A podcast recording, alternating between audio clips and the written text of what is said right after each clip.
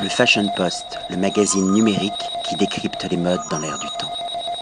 Patrick Thomas pour le Fashion Post. Cette fois-ci, nous ne sommes plus à Val d'Isère, mais nous sommes toujours dans les montagnes, dans un coin magnifique, à l'Alpe d'Huez, et à une autre folie douce, totalement différente, mais également aussi accueillante, aussi généreuse, aussi festive, accueillie par la très charmante Magali. Bonjour Magali, Bonjour. qui est la directrice de ce très beau lieu Depuis trois ans. depuis trois ans. Alors, quelle est l'histoire de cette folie douce Et quel est le petit twist qui fait la différence avec les autres folies douces La différence, c'est simplement que la bâtisse euh, a été adaptée, puisque c'était un restaurant qui existait. Ils se sont, euh, ils ont, ils ont remodulé l'ar- l'architecture, mais en gardant les bases. Donc, on a dû s'adapter à un lieu, à un endroit. On a un panorama pratiquement à 360 degrés, ce qui Je confirme qui est magnifique. ce qui n'est pas donné à toutes les folies douces. Euh, on est à 2300 mètres d'altitude, on est en plein soleil, à environ 120 jours par saison, c'est quand même pas négligeable. Une folie douce qui a trois ans d'existence, c'est un petit bébé.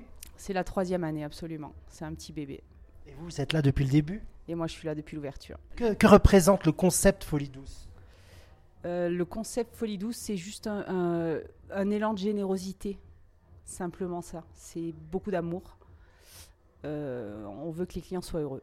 Présentez-nous un petit peu l'équipe. Qui est derrière euh, les cuisines Que- Quels sont les artistes culinaires, le chef et le chef pâtissier Ah donc derrière tout ça, nous avons un chef qui est consultant et exécutif. Il est exécutif sur la Folie douce de Saint-Gervais et euh, il est consultant sur euh, l'Alpe d'Huez Et il est.